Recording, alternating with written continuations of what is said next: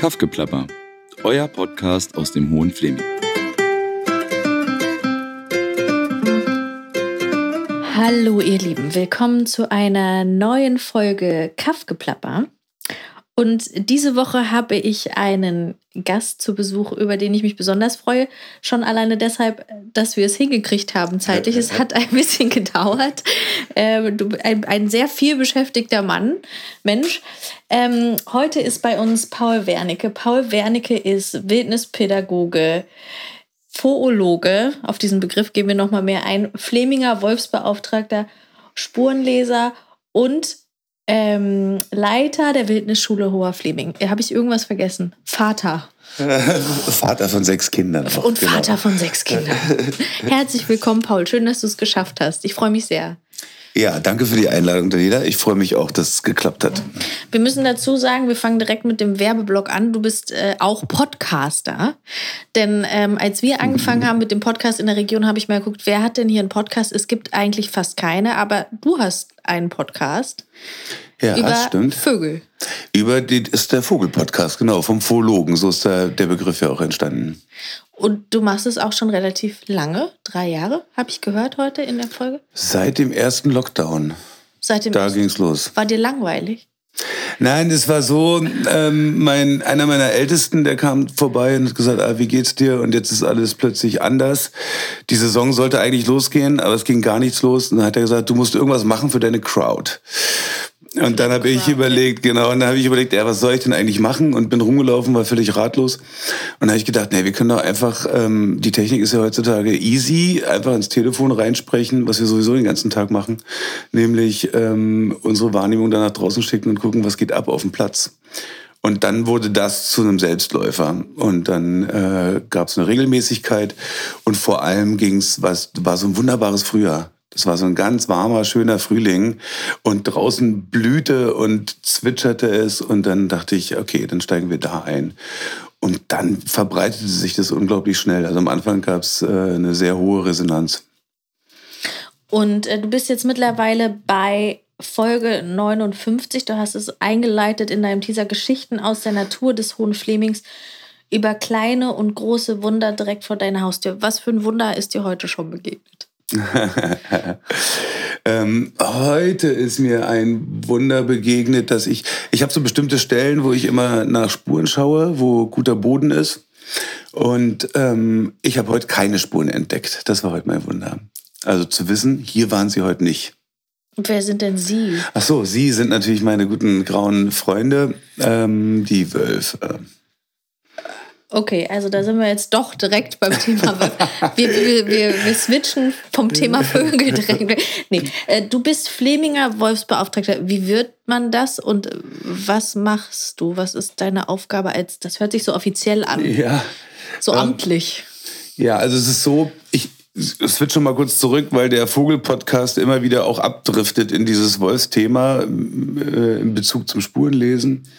Und ähm, das, das ist ja letztendlich Vogelsprache für uns auch. Das ist halt akustisches Spurenlesen mit den Ohren und das andere ist mit den Augen im Boden.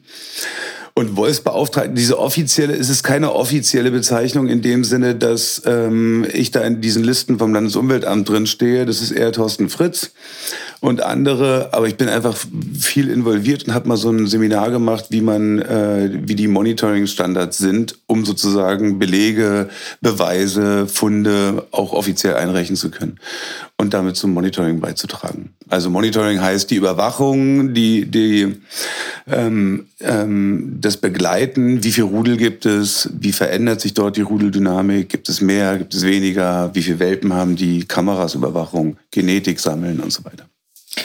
Okay, und euer Platz der Zinken ist in Grützdorf. Das ist ein ähm, Ort, sage ich mal, zwischen Bad Belzig und dem auch sehr kleinen und unbekannten Kleinglied.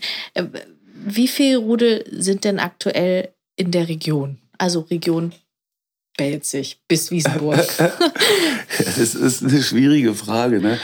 Also ich weiß noch, wo wir in Grützdorf standen, ganz am Anfang, bevor wir nämlich da hingezogen sind. Äh, und es ist spannend zu beobachten, wie sich die, die Anwesenheit äh, der Tiere verändert hat im Laufe der Jahre, weil damals äh, war kaum Präsenz zu spüren. Da sprach man quasi von in unserer Region hier von drei Rudeln. Einmal dem Leniner Rudel, Truppenübungsplatz oben an der A2, dann dem alten Grabuer Rudel, eigentlich schon Sachsen-Anhalt, die aber viel auch auf Brandenburger Seite unterwegs waren. Und äh, dann gab es noch das ähm, Jüterburg. Äh, da gab es auch noch einen Rudel. Und dann über die Jahre äh, ist, äh, wachsen die natürlich und vermehren sich und äh, suchen sich neue Plätze. Und seit, ich glaube, was haben wir jetzt, 2022, seit sechs Jahren spricht man noch von dem Görzker Rudel. Das ist da äh, auch unterhalb der A2 zwischen Lenin und Altengrau. Und jetzt gibt es noch so ein mysteriöses Bad Belzig-Rudel. Und mysteriös deswegen, weil es nur einmal einen Welpennachweis gab. Da war die Höhle ganz in der Nähe von unserem Platz, so 500 Meter weit weg. Und ähm, die sind mehrmals umgezogen, weil die gestört wurden. Die wurden auch gesehen, die Welpen. Und in den Folgejahren gab es keine offiziellen Belege mehr. Und ein offizieller Beleg heißt, du brauchst einen, äh, irgendwie einen, einen, Beweis, dass die Welpen bekommen haben. Erst dann zählt es als Rudel. Also mhm. Babys bekommen haben, ja, Kinder. Genau. Und äh, Im letzten Jahr, es war so ein, es war eine, ich, äh, ich habe es so als Dichte beschrieben, dass die äh, auf unserem Platz, Platz halt in einer Konstanz regelmäßig immer wieder zu sehen waren, anhand ihrer Spuren und später auch anhand von Fotofallen und Bildern und dann auch Sichtungen am Ende des Jahres. Und da tauchte ein schönes Muster auf. Also es war plötzlich so eine Nähe zu einem Rudel. Sonst ist man irgendwo hingefahren hat Spuren gesehen, hat Material gesammelt und plötzlich lebt man so mit denen ja, und ähm, kriegt ganz andere Einblicke. Für dich ist es wahrscheinlich äh, spannend und erfreuend. Äh, wenn ich jetzt ehrlich gesagt als Ultraleihe darüber nachdenke, hm, Grützdorf, Platz, Rudel, oh scheiße, Kunstwanderweg, da bin ich immer joggen. Also das ist wahrscheinlich so der Klassiker, dass man denkt, ach du Jemini, ja. ein ja. Belziger Rudel äh, so nah an allen touristischen Wanderwegen. Ist das oft Thema? Wirst du oft darauf angesprochen? Oder sind die eigentlich, ist das ein Rudel, was gerade jetzt nicht so viel Wind aufwirbelt? Ja, ich, ich finde sie relativ unauffällig gerade. Das war anders. Vor zwei Jahren gab es in Lübnitz mehrmals Übergriffe auf Schafe und auf die äh, Mutterkuhherde, die da steht. Da war unklar, ob das jetzt dieses, diese drei sind, die uns im letzten Jahr so stark beschäftigt haben, oder ob das vom Götzerrudel kommt da oben. Ähm, dann ist es auf jeden Fall großes Thema. Und, ähm, und trotzdem glaube ich, dass eine grundsätzliche Unsicherheit auch dazugehört, weil es ist ähm, ein gefährliches, großes, uns ebenbürtiges äh, Raubtier, also Beutegreifer sagt man heutzutage, weil es nichts raubt, ja, sondern weil es seine Beute greift. Ähm, und auf jeden Fall sind da Konflikte vorprogrammiert. Und ich finde es krass, wie, äh, wie emotional das manchmal die Menschen spaltet. Also wie gerade jetzt auch aktuell. da gibt es sehr, sehr viele Parallelen zu diesem, dieser Unterschiedlichkeit in den Meinungen. Ja, also von ganz, ganz aufgeregt bis äh, projizierend und ähm, romantisch verklärt und alles dazwischen. Ja. Was ist romantisch verklärt? Sowas wie. Romantisch verklärt ist. Ähm, äh, die tollen Wölfe, das sind so sowas wie die Gutmenschen, die ähm, dem Menschen nichts Böses wollen und ähm, ähm, ja nur wilde Tiere sind und auch ihren Platz brauchen und von denen wir ganz viel lernen können und so weiter. Und da ist an jeder Aussage ist etwas dran und trotzdem ähm, bewegen sie sich in der Kulturlandschaft, in der wir leben. Trotzdem müssen wir uns neu an ihre Anwesenheit gewöhnen. Wir haben Tiere, wir sind mit Kindern draußen unterwegs. Es ist sehr, sehr dicht besiedelt. Also es, wir haben eine riesengroße, hohe Wilddichte bei uns. Und da, da entsteht eine Nähe, die, die ich so aus anderen Ländern nicht so direkt kenne, ja. Und dadurch entstehen auch neue Probleme, von denen wir noch gar nicht, äh, die wir noch gar nicht ahnen, ja. Und ich meine, grundsätzlich kommt es immer wieder auf, die, äh, auf, das auf das Verhalten der Menschen drauf an. Also wir müssen uns anpassen, weil die können sich nicht anpassen, aber die brauchen auch klare Grenzen. Ja, und das ist halt ein schwieriges Thema, weil im Endeffekt, und das ist auch wieder ähnlich wie äh, bei der ganzen Corona-Diskussion seit drei Jahren, wenn du dann äh, ins Detail gehst und auf den letzten Punkt kommst, geht es immer wieder ums Geld. Das ist, aber da geht es um Schadensersatz, dann geht es um Ausgleichszahlungen und, äh, und, und, und etc. Da hängt eine ganze Menge mit dran auch. Genau. Und ähm, wie sieht es denn aus? Also du machst deine, du hast immer noch Camps. Du machst seit wie vielen Jahren machst du eigentlich Wildniscamps? Oh ja, schon eine ganze Weile. seit 2004. Das sind äh, 20 Jahre, oder? Ja, krass. Ja. Und ich habe mich gefragt, auch bei der Vorbereitung, macht das dann noch Spaß? Also, ja, Alter, auf jeden Fall macht das Spaß, weil sich das, weil sich das weiterentwickelt, weiterentwickeln ja. darf. Ne? Also ich habe ja damals angefangen mit ähm, so 15 bis 17 Kindern zu zweit mit einer Plane und einer Plastikschüssel zum Abwischen und einem Topf fürs Feuer. Und jetzt sind wir im Sommercamp bis zu 70 Leuten mit einem riesen Team, von denen die meisten Jugendlichen selber in den Camps groß geworden sind und es hat dann eher was familiäres oder so sommerfestmäßig fast. Und im, ich mache vor diesen Kindercamps ähm, ein, ein, Sommercamp noch, weil die anderen äh, Feriencamps, die habe ich abgegeben an andere. Und du bist eigentlich gelernter Schreiner. Mhm. Wann hast du denn gemerkt, dass dein Ding eigentlich was anderes ist? Das habe ich schon ganz früh gemerkt eigentlich, aber ich ähm, äh, der der Weg war einfach, ich ähm, habe 2003 kam meine erste Tochter zur Welt und dann hat man bestimmte Notwendigkeiten, auch Geld zu verdienen. Und äh, ich war damals nicht so weit, dass ich mit meinem Hobby da irgendwie jetzt daran dachte, da jemals irgendwie meinen Lebensunterhalt mit zu verdienen. Und da war klar, ich gehe als Tischler, Selbstständiger ähm, arbeiten und dadurch hatte ich auch die Freiheit, mir dann die Camps, die Termine so zu legen und da ähm, selber zu entscheiden, wann ich was wie mache. Und es war mein Broterwerb, den ich aber sehr gern gemacht habe. Ich habe gern gebaut und freue mich jetzt aber nur noch für mich bauen zu dürfen. Ja, aber das machst du schon auch noch. Ja. ja. Bist du denn eigentlich gebürtiger, Fle gebürtiger Fläminger? Kommt auf an, wann man so zählt. Aber nein, gebürtig nicht. Gebürtig komme ich aus Berlin. Ah ja. Nordberlin. Und wann bist du zugezogen? Zugezogen bin ich 2003, als Mathilda geboren ist. Die ist ähm, in Hagelberg. Haben wir damals gewohnt. Und wie bist du gerade auf die Region gekommen? Über verworrene Wege. Also ich war äh, nach meiner, ähm, nach meiner Ausbildung zum Tischler, habe ich meinen Zivildienst gemacht und bin von da aus auf Wanderschaft gegangen, zwei Jahre. Und wir hatten hier im ZEC eine Baustelle als Gesellen, wir waren so 16 Gesellen und haben da ähm, einige Sachen gebaut. Und dann ähm, habe ich mich da, wie die Gesellen gesagt haben, festgeknutscht. Also da ähm, äh, habe ich mich verliebt und dann äh, immer wieder gekehrt und dann ging es relativ schnell. Also dann gab es eine größere Baustelle, die bis heute anhält. Seit 18 Jahren meine erste Tochter. erste Tochter. So, und dann war es Zeit, nach Hause zu gehen, relativ zügig. Und dann haben wir hier zwei Jahre lang gelebt, haben noch ein paar andere Orte probiert und dann war aber irgendwann klar, nein, der Fleming ist es. Ich hätte es als Nordberliner nicht gedacht. Ich hätte eher gedacht, mich zieht es nach, dass ich raus will, war klar, ja. Aber so die Pankower, Prenzlberger, Mitte, die zieht es dann eher nach oben ja. in den Norden rein. Aber da ist auf jeden Fall ja mehr Wasser auch. Genau, ja. Ich bin total glücklich, dass wir jetzt hier sind. Weil ähm, äh, wir hier so viel Platz haben. Das ist so angenehm. Das stimmt. Das ist wirklich angenehm. Ja. Das ist auch das äh, Erste, was mir immer wieder auffällt, wenn ich von mhm. woanders komme dass es immer noch so eine Weite gibt, die ja, ja auf der anderen Seite von Berlin jetzt nicht mehr so gegeben ist, ja. weil es schon dichter besiedelt ist. Ja, genau. Und ähm, du machst die Camps, du äh, hast sicherlich dann auch viel Verwaltung und so. Wie, was machst du denn so an so einem normalen Tag als Zoologe und Wolfsbeauftragter? Sitzt du den ganzen Tag im Wald und lauscht und oder wie kann ich mir das vorstellen?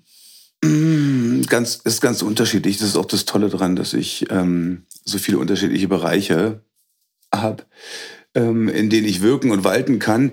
Und dann, das kommt so nach Vorlieben an. Es gibt natürlich Pflicht, äh, Pflichtprogramme, die man machen muss, wo es um Büro geht und Organisation und so weiter. Und dann ähm, habe ich jetzt seit äh, ich weiß gar nicht genau, seit 2015 oder 16 ähm, Angestellte, die konstant im Büro sind ich nenne sie die Direktorin des ersten Eindrucks, ja, weil da landet man zuallererst. Klingt, äh, klingt besser als die anderen Titel, die man dafür im Augenblick verwendet. Und dadurch habe ich mehr Zeit jetzt zum Beispiel, mich um diesen Podcast zu kümmern. Und ich sage immer so, wir haben so einen zyklischen Arbeitsjahresverlauf. Ähm, das heißt, jetzt im Winter sind es ganz andere Aufgaben als im Sommer. Und ganz konkret heißt es jetzt, ist viel Aufräumen gewesen und Rückschau. Wie lief denn das letzte Jahr? Was ist zu verändern, was will ich anders haben und neu im nächsten Jahr, was hat sich denn verändert. Und da gab's, gibt es immer, das ist toll, ja, weil man hat Zeit, sich wirklich zu besinnen, ah, was war denn eigentlich? Und da ich ziemlich genau Buch schreibe, über das äh, Buch führe, über das, was draußen so passiert, also in der Vogelwelt und bei unseren Wölfen und bei den anderen Tieren, fällt, fällt mir dann plötzlich auf, Wahnsinn, was alles passiert ist. Also wie toll das ist, an einem Ort so viel Zeit zu verbringen und ähm, nicht immer zu hüpfen und sich so zu ver ver verwurzeln auch mit einem Platz. Ne? Und dann beginnt irgendwann die Saison und dann heißt es einfach ein Kurs nach dem anderen. Und in der Woche ähm, sind meine Kinder dran und ähm, ich arbeite ja am Wochenende meist. Und da ist immer ordentlich was zu tun dann. Und dann gibt es eine kurze Sommerpause noch und dann kommt die, der zweite Teil der Saison. Ähm, genau. Ich weiß, in deinen Kursen geht es auch ganz viel irgendwie um Beobachten, Achtsamkeit, Aufmerksamkeit. Hast du das in den letzten Jahren bemerkt, dass es eine Veränderung gibt? Also ich frage deshalb, weil ich merke das schon bei mir und im Freundeskreis, dass wir natürlich alle mehr an diesen Handys hängen und noch mhm. mehr unsere Aufmerksamkeit irgendwie äh, von der Natur oder weiß ich nicht, was, was es so im Kleinen wahrzunehmen weggeht hin zu äh, Medienkonsum, mhm. Informationen mhm. und so weiter. Ist das was, was du auch festgestellt hast oder dass vielleicht sich die Aufmerksamkeitsspannen mhm. auch verringern? Also mir geht es ja genauso, ja. Ich, ja. ich habe auch so einen Teil und so und benutze es vielseitig. Und ähm, ja, also es gibt so ein paar Phänomene, die sind ganz spannend, weil ich, ich bin nicht so ein Freund von Verboten. Und wenn Kinder zum Beispiel kommen, ich mache ja auch Klassenfahrten, ähm, ich verbiete nicht die Handys, dass sie die Handys. Und normalerweise sind die ja nämlich irgendwann alle gewesen und dann hat sich sowieso von selbst erledigt.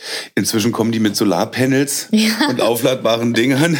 Und ähm, im Augenblick greife ich da null ein, weil äh, ich sage, solange das den, den Alltag nicht bestimmt, also die Handys se sehen wir nicht am Tag, das könnten, ähm, können die, müssen, die müssen ja selber den Umgang damit lernen, ja.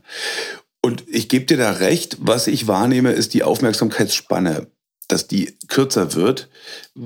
Ich vermute, dass es einfach durch diese Kurzvideos und Kurzinformationen und kommst vom einen zum anderen hin und her, dass es damit auf jeden Fall zusammenhängt und auch die, die, das breite Angebot von allen möglich, möglichen äh, Informationen, ja, die du aufnehmen kannst auf unterschiedliche Art und Weise.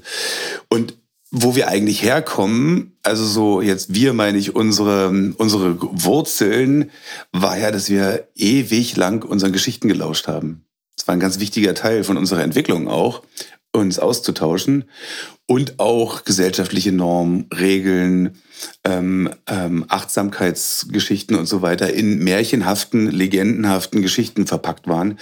Das heißt, die, die Zuhörer, ähm, die, die Aufmerksamkeitsspanne war eine ganz andere. Mhm. Da wurden teilweise drei oder vier Stunden lang Geschichten, Geschichten gelauscht. Ja. Und wenn du im Wald bist, du brauchtest einfach extrem viel Geduld und Zeit auch. Und das ist sehr, sehr schnelllebig geworden heute. Das erlebe ich auf jeden Fall auch. Leute werden schneller unruhig und äh, brauchen mehr Bewegung. Und, mhm. und, ja. Ich habe mich immer gefragt, also nebst Leuten, die jetzt selber irgendwie jagen oder viel im Wald sind, außer jetzt irgendwie Spaziergänger, mhm. diese Spurenlesekurse, Wolfstrecking, aber auch alleine die Beschäftigung mit den Vögeln, das ist eine blöde Frage wahrscheinlich, aber wahrscheinlich stellt sie sich ja manch einer, was bringt mir das denn eigentlich? blöde Fragen gibt es eigentlich nicht für mich, weil Fragen sind ein ganz wichtiges Thema für uns. Vielleicht können wir darüber Fragen ja. fragen. Ähm, die, äh, es gibt eine Ausnahme, ja. Eine blöde Frage für mich ist, wenn du die Antwort schon vorweg weißt und mich sozusagen testest. Sowas mag ich nicht. Machen manchmal so die Jugendlichen machen das und ähm, da reagiere ich dann. Aber ähm, was mir das bringt, ähm, das ist eine komplexe Frage, ja. Also deswegen du überlege ich. gerne ausholen. Eine ganz, versuch mal das zu gucken, was mal am wichtigsten ist. Schauen wir mal auf ein Beispiel. Also wenn ich anfange, in diese Vogelsprache ein, einzusteigen und die Vogelsprache heißt so ein, es existiert dort draußen die, ähm, ein ausgeklügeltes Alarmsystem, das sich darauf bezieht, dass die Singvögel, vor allem die Singvögel, die ja von anderen auch gefressen werden, sehr genau darüber Auskunft geben, was um sie herum passiert. Also alles, was sich draußen in der Natur bewegt, auch Wind letztendlich und Wetter, aber vor allem auch belebte Natur, Jäger, Beutegreifer, Menschen, äh, andere Tiere haben einen Auslöser und in vielen Fällen geben die Vögel darüber Auskunft.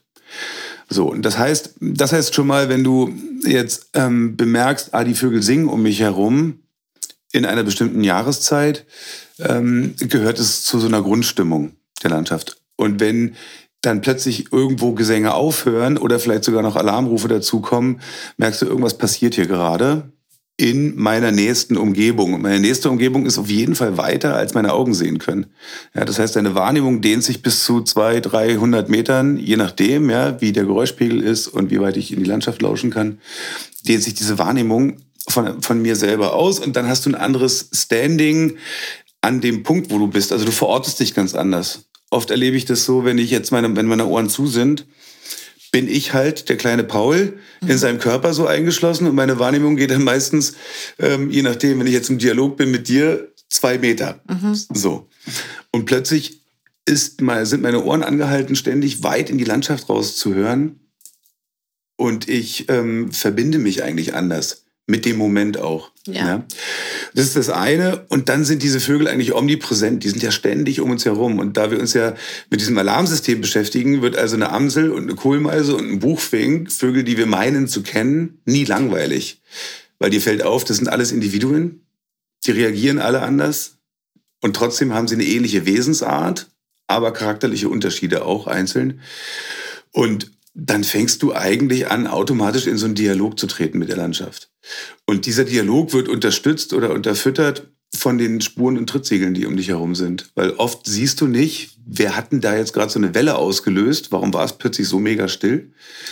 Oder ähm, so krasse Bodenalarme, die anzeigen, hier ist irgendwas, was uns nervös macht. Also von den Vögeln. Und dann hast du manchmal die Möglichkeit hinzugehen und zu gucken, ah, hat irgendetwas Spuren hinterlassen. Und Andererseits ist dann das Achten auf Spuren und äh, Zeichen, sagen wir auch, also Fraßspuren zum Beispiel oder Baute, Löcher im Boden und so weiter. Das sind dann eher Zeichen und Trittsiegel wären dann für mich Abdrücke im Boden von so einem Fuß. Ja. Mhm. Ähm, die erzählen ja immer eine Geschichte aus der Vergangenheit und manchmal aus der kürzesten Vergangenheit. Und dann vergessen wir Spurenleser oft, dass eigentlich in dem Augenblick das Tier ja noch irgendwo sein muss. Also es ist manchmal die Annahme, du guckst auf so eine Spur in die Vergangenheit und das Tier ist irgendwo. Mhm. Aber meist ist es ganz in der Nähe. Guck dir vielleicht sogar zu in dem Augenblick. Das heißt, deine Wahrnehmung, deine Wachsamkeit einmal für den Moment und dann für Landschaft verändert sich extrem und gibt eigentlich keine Langeweile mehr in dem Sinne. Und es passiert sowas wie so ein Dialog mit der Landschaft. Ja, natürlich nicht so, wie wir uns jetzt beide unterhalten, aber es ist so, ich habe ich hab, ähm, definitiv die, äh, den täglichen, ähm, die tägliche Momente, wo ich merke, ich löse etwas aus da draußen und andere Sachen lösen etwas aus und das kann ich wahrnehmen. Hm. Ja, und so merke ich, alles ist in Veränderung, alles bewegt sich und trotzdem gibt es Sachen, die gleich bleiben. Ja, und so die, die, diese Wahrheitssuche findet eigentlich alltäglich statt. So, was ist denn jetzt gerade? Und nicht am alten Annahmen hängen zu bleiben. Ah, so muss es ja sein zu der Jahreszeit, zu der Tageszeit. Ja, ist es auch ein bisschen, aber trotzdem anders, ja. Und so fängst du an, dann ähm, äh, dich auszutauschen eigentlich mit Landschaft. Und plötzlich wird dieses, ah, ich trete mit der, ähm, ich kann mit den Tieren reden und so weiter, wird plötzlich so greifbar, weil das ähm, nicht so was Abgehobenes, Luftiges ist oder irgendwie Märchenhaftes, sondern ganz konkret. Weil wir beide hinterlassen ja Spuren. Und wir beide hinterlassen einen Duft oder Geräusche. Und wir beide bewegen uns in der Kulturlandschaft. Das heißt, es ist ja keine Wildnis hier in dem Sinne oder keine ursprüngliche Natur mehr. Und wir beide müssen uns anpassen. Wir beide meine ich jetzt die Säugetiere, die Vögel, die Insekten, ja, und die Amphibien und, und, und. Also die ganze belebte Natur äh, mit den Elementen, ja. Und das, da verändert sich ja auch extrem viel, gerade durch den Klimawandel. Das ist spürbar, jede Saison neu. Ja? Und ähm, nicht nur wir müssen beschäftigen uns damit, sondern auch die Tiere. Ja? Aber es ist ja schon so, dass in vieler Menschenleben sozusagen die Notwendigkeit der Beschäftigung gar nicht mehr gegeben ist. Also der Ursprung war ja, was bringt mir das? Ja, ja. genau. Also ja, jetzt okay. zum Beispiel, mhm. ich habe jetzt hier so eine Wohnung in der Stadt, also es ist eine Kleinstadt und mhm. habe hier alles drumherum. Ich habe irgendwie einen Bürojob. Äh, dann ne, erstmal den Geist wieder dafür zu öffnen, weil ich bin ja gar nicht so sozialisiert. Also ich komme nicht aus einer Bauernfamilie, ich habe jetzt hier niemanden mehr mhm. Äh, von meinem Freund zum Beispiel, die Eltern, die wussten zum Beispiel, aber natürlich noch, wenn man schlachtet, diese Jahreszeit, man ist mehr damit verbunden. Und das mhm. meine ich schon, dass es halt eine Generation gibt, wo man gar nicht mehr damit in Berührung eigentlich kommen muss. Mhm. Also diese Notwendigkeit. Du musst nicht mehr jagen, du kannst in den Supermarkt nee. gehen und dir dein Essen kaufen und so nee, weiter. Genau, ich ja. muss auch jetzt nicht wissen, äh, okay, wie ich ja, herausfinde, wann der Frühling kommt, das wird mir äh, GMX schon sagen. Oder ja, also so. Ich bin so ein bisschen abgedriftet in mein, mein Erleben gerade, also in dieses, äh, ich nenne es Einwalden. Jetzt neu, das kommt von so einem französischen Einwalden. Einwalden. Ja. Weil wir Menschen tendieren dazu, so dualistisch zu denken. Ja? Es gibt also mich, Mensch, und dann gibt es den Rest der Welt da draußen. Und womit ich mich noch leicht verbinden kann, sind andere Menschen. Und im Augenblick erlebe ich es so in unserer Gesellschaft, dass wir uns ganz viel um uns selbst drehen. Mhm. Um unsere Bedürfnisse, was wir brauchen, wie wir es äh, jetzt vielleicht nachhaltiger gestalten können, ja, und wie man vielleicht noch ein bisschen Natur erhalten kann, weil es ist auch, da gibt es auch sinnvolle ähm, Ideen zu. Also was Vogelsprache und Spurenlesen äh, bewirkt, ist sozusagen nicht eine Beschäftigung mit der Mitwelt, in der ich mich bewege, über Literatur, über Dokumentationen, die ich mir anschaue oder über Geschichten von anderen Menschen, sondern über das eigene Erleben. Also wie erlebe ich denn das wirklich draußen? Was passiert denn da gerade jetzt? Und es, die Leute, die zu uns kommen, ich würde sagen, die meisten, ähm, die kommen ja mit so einer Grundsehnsucht nach Naturverbindung, also nach mhm. sich wieder zugehörig fühlen zu dem da draußen die Annahme steckt dann dahinter, ich muss erstmal ganz viel wissen über die ja, Natur. Genau, das ist. Und, oder, und es gibt das andere, dass ich fühle mich einfach wohl draußen und ähm, ich will mich noch wohler fühlen und dieses, diese Entfremdung loswerden. Ja? Und auf der anderen Seite befinden wir uns gerade voll im Artensterben. Der Klimawandel, also wer den heutzutage noch leugnet, ähm, äh, ist für mich auf jeden Fall einer von diesen Scheibenschwoblern, ja, weil es ist deutlich spürbar, jede Saison, dass sich da draußen extrem was verändert ohne jetzt gleich auf diese Ursachen zu schauen.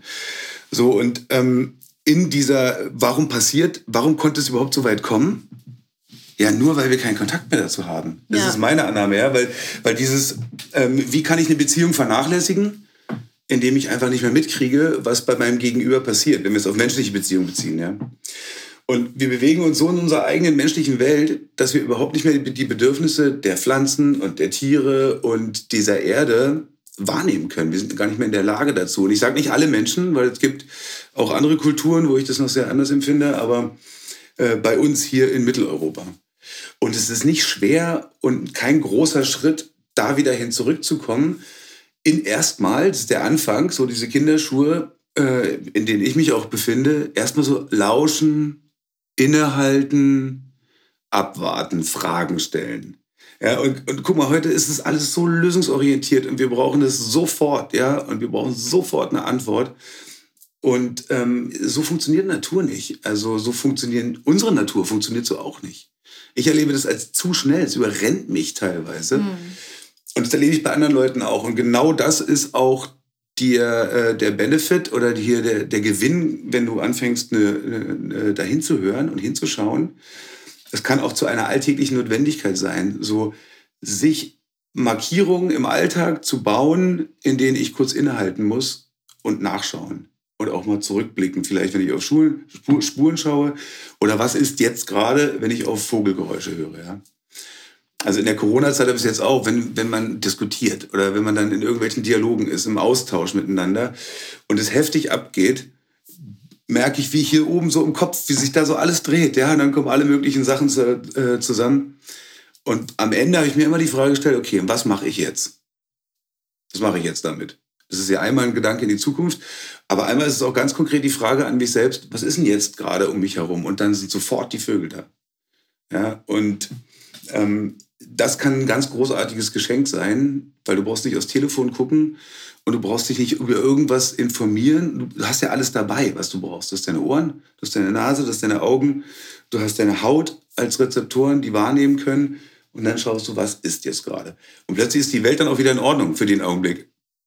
Ich glaube, dass halt manche Leute auch vielleicht äh, Berührungsängste haben. Mhm. Also Wissen ist halt ein Aspekt, sich einzugestehen, ja, also jetzt hier alleine, wenn du mich fragen würdest, was sind jetzt hier unsere Haus- und Hofvogelarten? Mhm. Äh, ja, manche hätten das vielleicht noch aus der Schule drauf. Ich müsste schon fast wieder passen so. Dann, wenn man jetzt zum Beispiel in so Camps geht, ist ja auch oft das Thema, dass ähm, genau, dass es so eine krasse Outdoor-Szene dann ist und äh, also ne, dieses Feuer machen und tal und das ist ja auch nicht für jeden was. Mhm. Also wie jeder hat ja auch vielleicht einen anderen Zugang oder ein anderes Bedürfnis nach Naturverbundenheit oder Mhm. wie man da wieder hinkommt. So. Mhm. Also das ist, stelle ich mir interessant vor, wie man das einfängt sozusagen. Das ist halt für jeden passt, also so ein Mittelweg. Ja, die Leute da abholen, wo sie sind. Ja, ne? ja. Und dann haben, haben wir auch ganz kleine Menschen und größere Menschen, Leute, die überhaupt keine Ahnung haben jetzt vom, vom äh, informativen Charakter und trotzdem diese Sehnsucht haben. Also das Gefühl ist das gleiche wie, also ich kenne Leute, die jetzt äh, das Biologie studiert haben, seit Jahren draußen in der Natur arbeiten und dann nach so einem Wochenende sagen, wow, ich sehe die Amsel wieder ganz anders. Ich habe die einfach gar nicht mehr beachtet die letzten Jahre, weil ich habe gemeint, sie zu kennen. Mhm. Und plötzlich schaue ich nochmal anders hin. Es ist nicht mehr nur die Amsel, sondern ähm, die Fragen, die Art der Fragen ändern sich. Ne? Um nochmal diesen Gedanken von vorhin zu Ende zu stricken, diese äh, Natur, ich gehe mal in die Natur. Oder ich will mich mal mit Natur verbinden. Oder noch ein anderes Wort ist ja, ich gehe mal nach draußen. Ich gehe mal an die frische Luft. Das sind ja alles Begrifflichkeiten, die uns schon in unserer Sprache trennen. Ja, ich würde nicht sagen, dass wir ständig naturverbunden sind. Das funktioniert ja gar nicht. Jetzt gerade in diesem Augenblick, wir beide sind miteinander verbunden und mit der Technik auch, aber jetzt nicht mit dem da draußen. Und das heißt, es ist immer wieder ein bewusster Schritt, das zu tun. Und das steckt so ein bisschen hinter diesem Einwalden.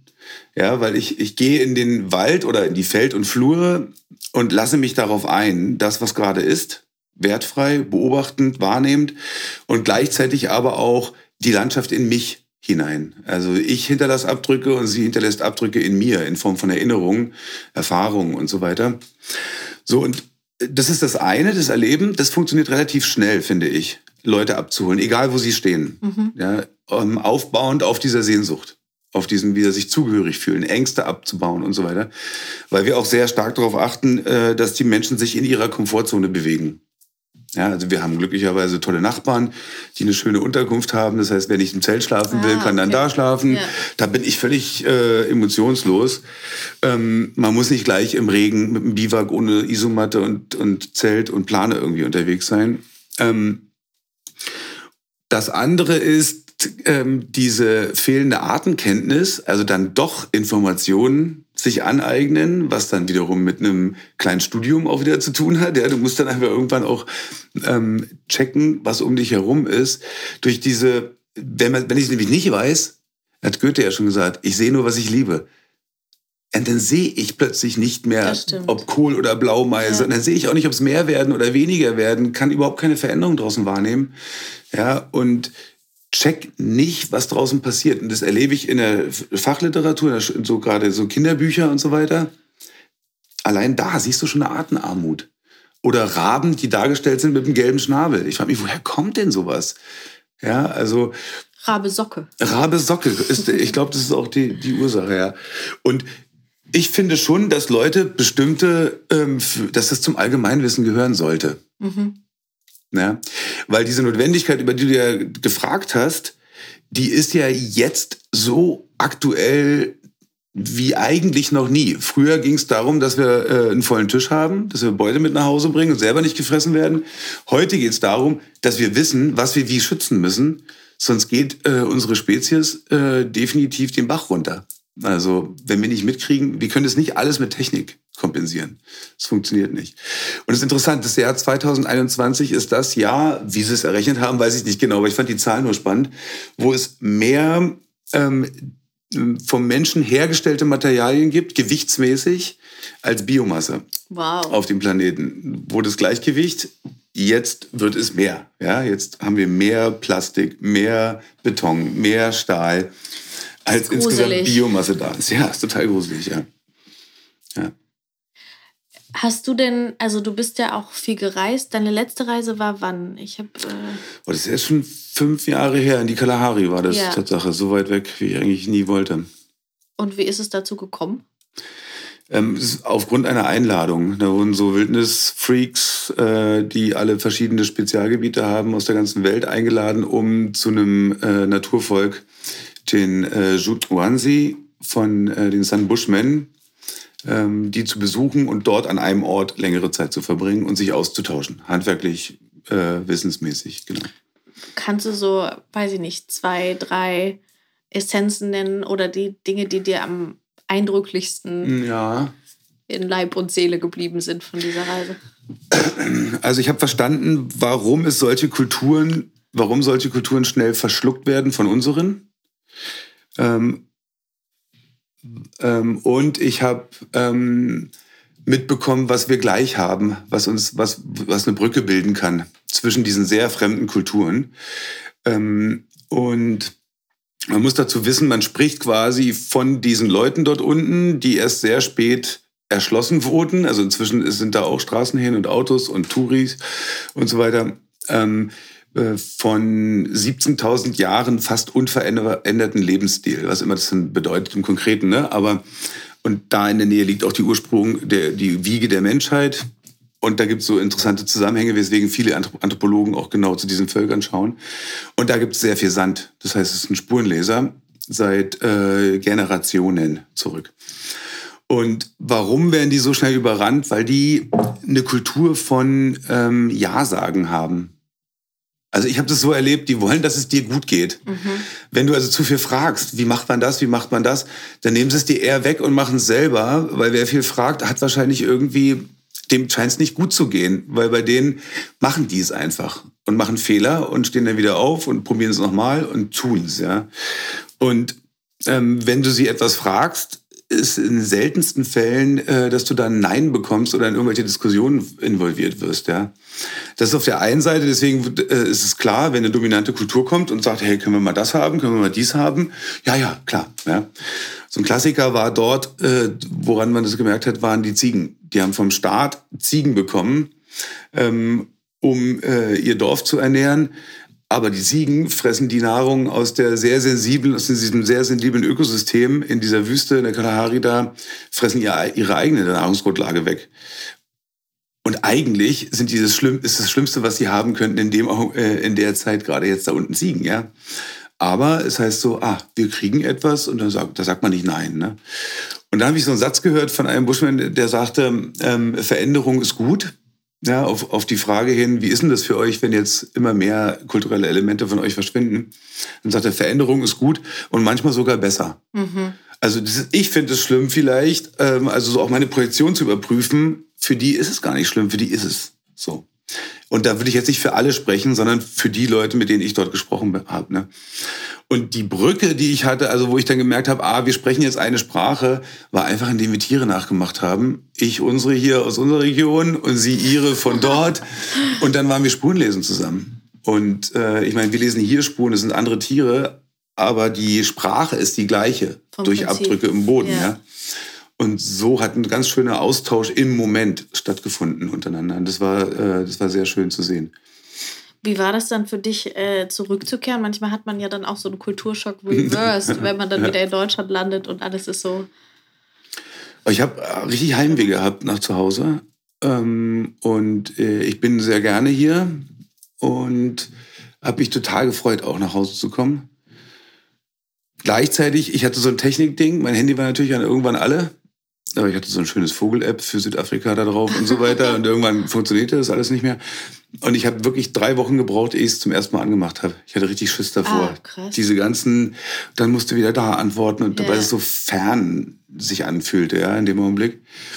Und dann war es einfach gut zu wissen, ah, es gibt Verbündete noch auf der Welt, yeah. die eine ähnliche ähm, Haltung haben. Und die haben extreme Probleme ja gerade. Tuberkulose geht darum, die Armut, die da herrscht, Alkohol ist ein Riesenthema, mhm. ja, der Verlust von ihren kulturellen Elementen, dann dieses Festhalten von bestimmten Sachen, aber auch diesen Weg in diese neue Welt zu schaffen, ja, die sind hochintelligent, also sprechen teilweise drei oder vier Sprachen, sind bei Facebook unterwegs und weiß ich was und haben dann, ich habe eingetroffen, äh, Kumsa. Und Kumsa hat ganz bewusst dann seinen Facebook-Account wieder gelöscht, weil er gesagt hat, nein, das ist nichts für mich, das ist einfach zu schnell, ja, das ist mir einfach zu ähm, ich habe keinen Bezug dazu. Und da gab es so viele Sachen, wo ich gemerkt habe, ah, wir haben eigentlich ganz ähnliche Probleme. Ja. Diese Naturentfremdung setzt uns allen auf eine Art und Weise zu, weil uns da sowas wie so eine Basis genommen wird. So eine Grundentspannung. Die haben wir nicht mehr im Alltag. Ja, oder die lassen wir, die lassen wir nicht mehr in uns rein. Dieses Einwalden wieder, ja. Wir könnten, es würde nicht viel brauchen, aber oft wissen wir auch gar nicht wie. Das stimmt. Ja? ja. Oder wie du auch sagtest, ich muss ja erstmal ganz viel wissen. Nein. Du musst neugierig sein. Du musst Lust darauf haben. Ja, du musst manchmal den Arsch hochkriegen. Auf jeden Fall. Ja, und deine Komfortzone verlassen.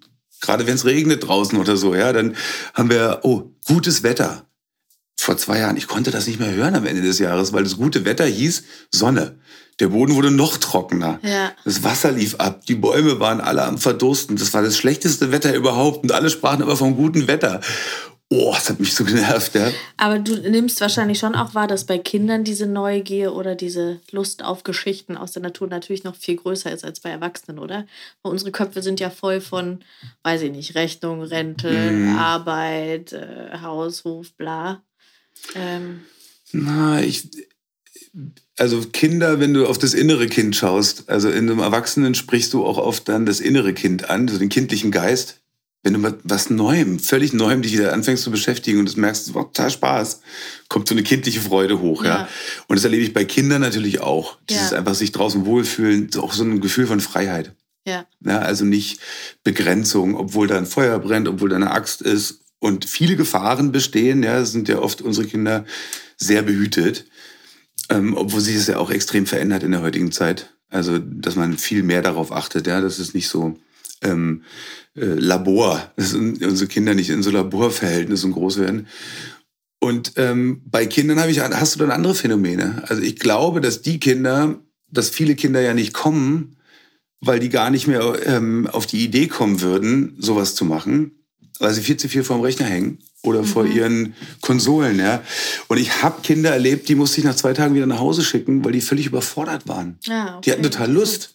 Also die haben Kopfschmerzen bekommen, Bauchschmerzen Krass. bekommen, Schwindel, also so diese typischen Symptome. Ja, ich fühle mich gerade nicht wohl. Ja, Ja. Mein System ist völlig überfordert von dem da draußen. Ja, und ähm, das geht Erwachsenen wie Kindern so. Ich würde da kaum einen Unterschied machen. Außer vielleicht, dass die, dass die Normalität schneller wieder einsetzt bei Kindern. Normalität in Form von, es ist okay, da draußen zu sein und es ist okay, dass jetzt dunkel ist. Und es ist okay, mich jetzt anzupassen an die Sachen da draußen und nicht irgendwo einen Lichtschalter anzumachen oder einen Kanal anzumachen oder auf irgendetwas sofort zugreifen zu können und so. Ja, du musst dich ja oft zurücknehmen und oft warten, essen. So, du musst warten, bis es Essen gibt. Ne? Warten und, und ein Ding, okay, das ist jetzt wahrscheinlich meins, aber das erlebe ich zum Beispiel bei meinem Sohn auch oft, ist Kälte Hm. mit draußen sein. Also es sei denn, es ist jetzt Mm. irgendwie Sommer und man hat da irgendwie chillig sein. Äh, Mhm. das ist schon interessant. Also wenn ich mich halt bewege oder spaziere oder so, aber Mhm. ich weiß noch, bei einem Herbstfest bei euch auch irgendwann mal. Die Kinder hatten voll Spaß und haben irgendwie stundenlang sind da rumgestellt. Ich dachte irgendwann nur noch, oh Gott. Ich, ich hatte so schon so Woll, ja, ja, Ja, und ich okay, hatte schon ja. so Wollunterhosen dicke an und hatte gefühlt schon alles an, was man anziehen kann. Ja. Das ist, weil wir sind ja auch nicht mehr, also ich zumindest, Ja. so viel draußen. Deswegen, Ja, aber es geht mir genauso. Also Ach wenn so. ich wenn ich rausgehe, am ersten Abend denke ich, wenn das zum wildes Wochenende ist, wo wir komplett draußen sind, wo ich auch draußen schlafe, denke ich auch erst, oh, wie soll ich das durchhalten, das ganze Wochenende? Und plötzlich, ich kenne das ja schon. Ich weiß, ich werde es überleben. Ich werde nicht sterben. Ja. ja. Und ich kann immer, wenn ich kalt bin, kann ich Dinge tun. Hitze ist für mich viel schlimmer, ja, für mein System. So, und dann entspanne ich mich und gucke, okay, was kann ich denn verändern und was ist nicht zu verändern. Und dann merke ich, ein großer Faktor ist auch die Gewöhnung. ja, Ich gewöhne mich ganz, ganz schnell dran.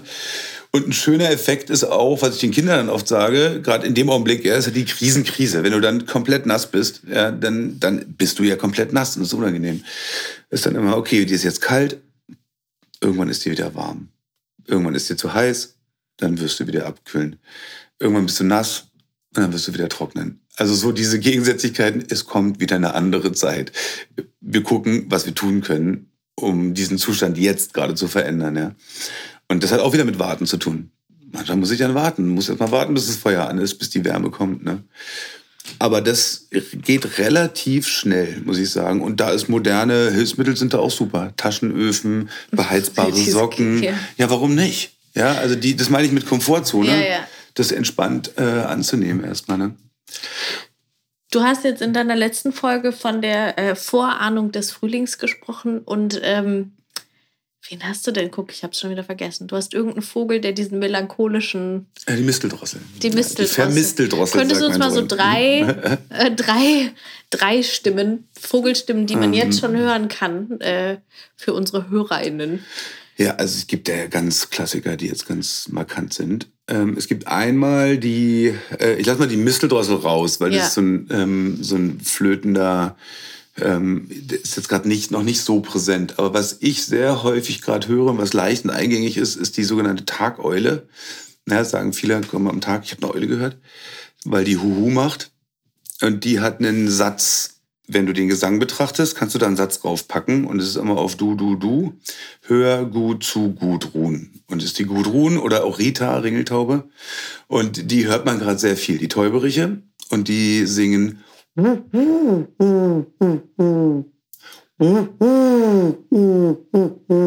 Ah ja, die hört man. Moment. Ja. Also die macht so drei oder vier oder fünf, manchmal sechs Sequenzen von diesem eins, zwei, drei, vier, fünf. Hör gut zu, Gudrun. Und ganz zum Schluss, du. Noch so ein Ding ran, ja. Und ähm, die hört man viel, die kannst du auch nachmachen. Und dann werden sie kommen, mach aber nicht zu häufig, weil es die unter Stress setzt. Ne?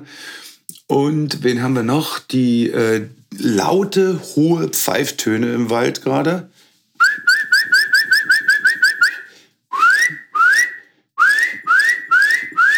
Wir übersetzen das mit Üb, Üb, aber ein voller, satter Pfeifton ist oft der Kleiber. Oder die Trillerpfeife wird auch oft genannt. Und wen willst du noch? Schwarzspecht im Flug? Ist der gut? ja, der ist super. Im. Flug. Ja, der große, im Flug klingt er so. Moment.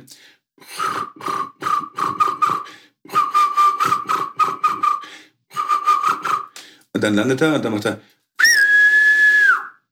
Wenn er landet. wenn er sitzt, Ah. ne, Rückenschmerzvogel sagen wir, wie so, ja, so ins Pferd voll in den Rücken rein. Es gibt, du hast Ja. zu allem so Eselsbrücken. Sind die Ja, allgemein in der ja, Vogel, Vogelwelt bekannt oder hast du dir die ausgedacht? Ich brauche Eselsbrücken, um irgendwas merken zu können. Wie geht's ohne? Ja. ich mich. Die Meise, was ist mit der, die, die Koh Ja. Kohlmeise ist doch sehr äh, prägnant. Kohlmeise. Blaumeise, die, sind, die ganzen Meisen jetzt sind mega in Balzstimmung schon. Weil das sind Standvögel, die sind das ganze Jahr über hier. Und sie brüten in Höhlen. In der Höhle ist ein bisschen wärmer als in einem halboffenen Nest. Und du bist sichtgeschützter. Also du kannst auch schon früher anfangen. Also Höhle im Stamm. Im Stamm, in einem Astloch ne? oder in einem Brutkasten. Und ähm, die nachzumachen ist schwierig, weil die haben so einen metallischen äh, Beiklang, sind sehr rhythmisch, aber man kann sie vom Rhythmus her erfassen. Also die haben zwei Töne, Kohlmeise zum Beispiel. Zieh dä, zieh dä, zieh dä, zieh dä, zieh dä, zieh, dä, zieh, dä, zieh, zieh dä, zieh dä, zieh dä, zieh dä, zieh dä. Cowboy-Vogel, sagen wir. Wie so ein trabender Cowboy. genau. So ein rhythmischer Vogel. Die Amsel, die ist ja viel melodischer. Die macht ja Ah ja. Pause.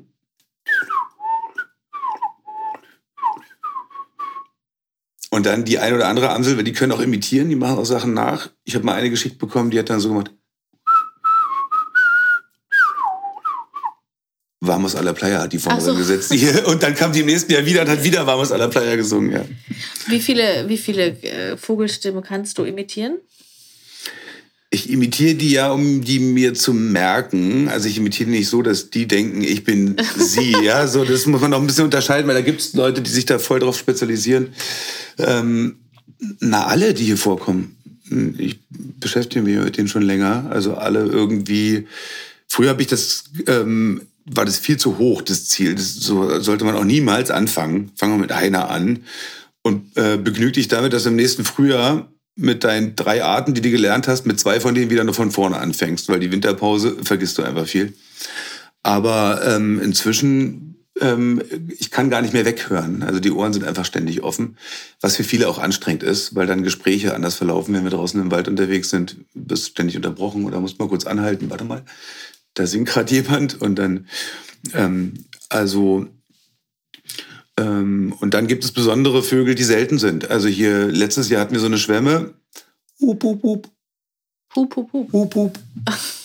Hup, hup, hup, hup. War sogar eine Matz oder so, ja. Upupa epops heißt der auf Lateinisch. Das ist der Wiedehopf. Aha. Und der hupt. Ja, umso fitter der ist, umso öfter hupt der. Das kannst du ganz leicht nachmachen, weil es ein Vokal ist. Hup, hup, hup. Hup, hup, hup, hup. Dabei stellt er die Haube immer so auf und so. Also ähm, manche Geräusche sind ganz eingängig. Und das ist vielleicht noch interessant. Es war ein Phänomen im letzten Jahr. Ähm, ich habe das zweimal erlebt. Einmal mit so einem Wolfsheulen, was ich gehört habe in der Nacht, und mit diesem Up, up, up. Und zwar, dass so ein, ich bin nicht mehr dort, wo der Wiederhopf ruft. Und dieser, dieser Klang halt nach. Das hat ganz abgefahren. Das habe ich noch nicht gehabt vorher. So als ob das, ich lieg abends im Bett und es ist definitiv still, da singt auch kein Vogel, gar nichts, ja. Ähm, Nachtigall war gerade nicht präsent. Und ich höre dieses Hup, Hup, Hup, dass ich wirklich dachte, es ist irgendwie draußen. Als ob das so nachschwingt im System, ja. Das kannte ich so noch nicht. Kuckuck kann auch so sein. Wenn du den ganzen Tag beschallt wirst vom Kuckuck und es nicht reinlässt, dass es so einen Widerhall gibt. Und das ist eigentlich für mich ein schönes Sinnbild für dieses Einwalden auch, wenn der Wald in dich reinkommt, hinterlässt der Spuren in dir einfach mhm. drin, ja ohne dass du ist da sofort einen Wachstumsgewinn hast und eine höhere Rendite oder so. Es ist einfach nur ein äh, schönes Gefühl, da miteinander unterwegs zu sein, ja. Das ist eigentlich schon ein schönes Abschlusswort. Aber ich habe noch eine Frage. Wie geht's dir denn als gebürtiger und aufgewachsener Berliner, wenn du jetzt in die Stadt fährst? Also ich meine, Berlin ist natürlich immer noch mal extrem, extrem, aber Kannst du das? Boah, das genießen? ist anstrengend, ja. ja. Nee, nee, ich kann es nicht mehr genießen so richtig. Äh, es gibt kaum Anlässe, wo ich direkt in die Stadt fahre, um irgendwas zu machen oder zu unternehmen. Neulich waren wir mal im Theater mit unseren Mädels, das war ganz schön. Aber mir ist es viel zu viel. Ja, und dann gibt es gleichzeitig aber Heimatgefühle. Mhm. Wenn ich oben in Pankow unterwegs bin, liebe ich meine Ecken, da gibt es auch schöne Natur in der Stadt. Ähm, aber jetzt so auf dauerhaft, es, es, findet so ein Ausatmen statt, wenn ich hier rauskomme. Ach, okay, ich sehe wirklich, welche Phase hat der Mond, wie fühlt sich die Luft an draußen. Ich bin einfach 95 Prozent meiner Zeit draußen. Du musst richtig was für tun in der Stadt, um äh, ähm, brauchst nicht einfach nur die Tür aufmachen ne, und bist draußen. Also ich bin da schon ganz schön äh, nerdig jetzt unterwegs. Ist, äh, da, war, da fand schon eine Entfremdung statt trotzdem kann ich dem auch was abgewinnen. Also es gibt super, super tolle Menschen in der Stadt und äh, ganz viele Sachen, die ich ja damals auch total genossen habe. Es ist nicht so, dass ich es abwerte. Ich habe nicht mehr so ein Verlangen danach, das ist weg. Ja. Okay, super. Super. Äh, 50 Minuten, wow, glaube ich, die längste Podcast-Folge, oh, die wir hatten bei Kaffeeklapper. Ich bin gespannt, wir haben auch äh, demnächst ein äh, Familienmitglied von dir. Wir ah. sprechen äh, mal wieder mit deiner Mama. Ah, ja. ja. inzwischen wohnen ja fast alle von uns in Fleming. Ja, genau. Mhm. Und ähm, ich teaser das schon mal ein bisschen an. Wir haben ähm, demnächst die Marie, die das Festival für Freunde in Dahnsdorf organisiert und sie ähm, wird unsere Kulturspezialistin hier in der Region werden. Die wird sich um das Thema Kultur speziell kümmern und mit ganz vielen kulturaktiven Menschen in der Region, die es gibt, die jetzt natürlich in den letzten Jahren auch ordentlich ähm, vor Herausforderungen standen, wird mhm. sie sprechen. Ähm, Paul, möchtest du, hast du abschließende Worte? Hast du abschließende Worte? die du an die unsere Podcast-Community. Ähm, also erstmal möchte ich ein Dankeschön sagen an deine Fragen. Ich merke immer so, ich habe jetzt so eine neue Unterdisziplin von der Phologie entwickelt, die Phosophie. Also so, sich so in Gedanken auch treiben lassen, weil das ist ja auch für uns Menschen was Prägnantes. Und ähm, ein Gedanke, der, mit dem ich vielleicht abschließen könnte, der mir am wichtigsten ist, ist, dass das alltäglich wieder werden darf. Natur, Aufmerksamkeit. Und dass es ganz wenig Zeit braucht. Es braucht keinen großen Aufwand. Es braucht einfach nur ein kurzes Innehalten und Hinlauschen. Und wenn wir das wieder hinkriegen und das übertragen, vielleicht auf unsere Dialoge als Menschen auch, vielleicht ähm, kann so, so ein kleiner Akt eine richtig große Veränderung auch bewirken auf diesem Planeten. Weil ähm, die Hoffnung gebe ich nicht auf bis zum Schluss, sonst äh, hätte ich keine Rechtfertigung, sechs Kinder in diese Welt gesetzt. Ja, das, das genau. ist ein sehr schöner Abschluss. Ja. Vielen Dank, Paul. Gerne, danke.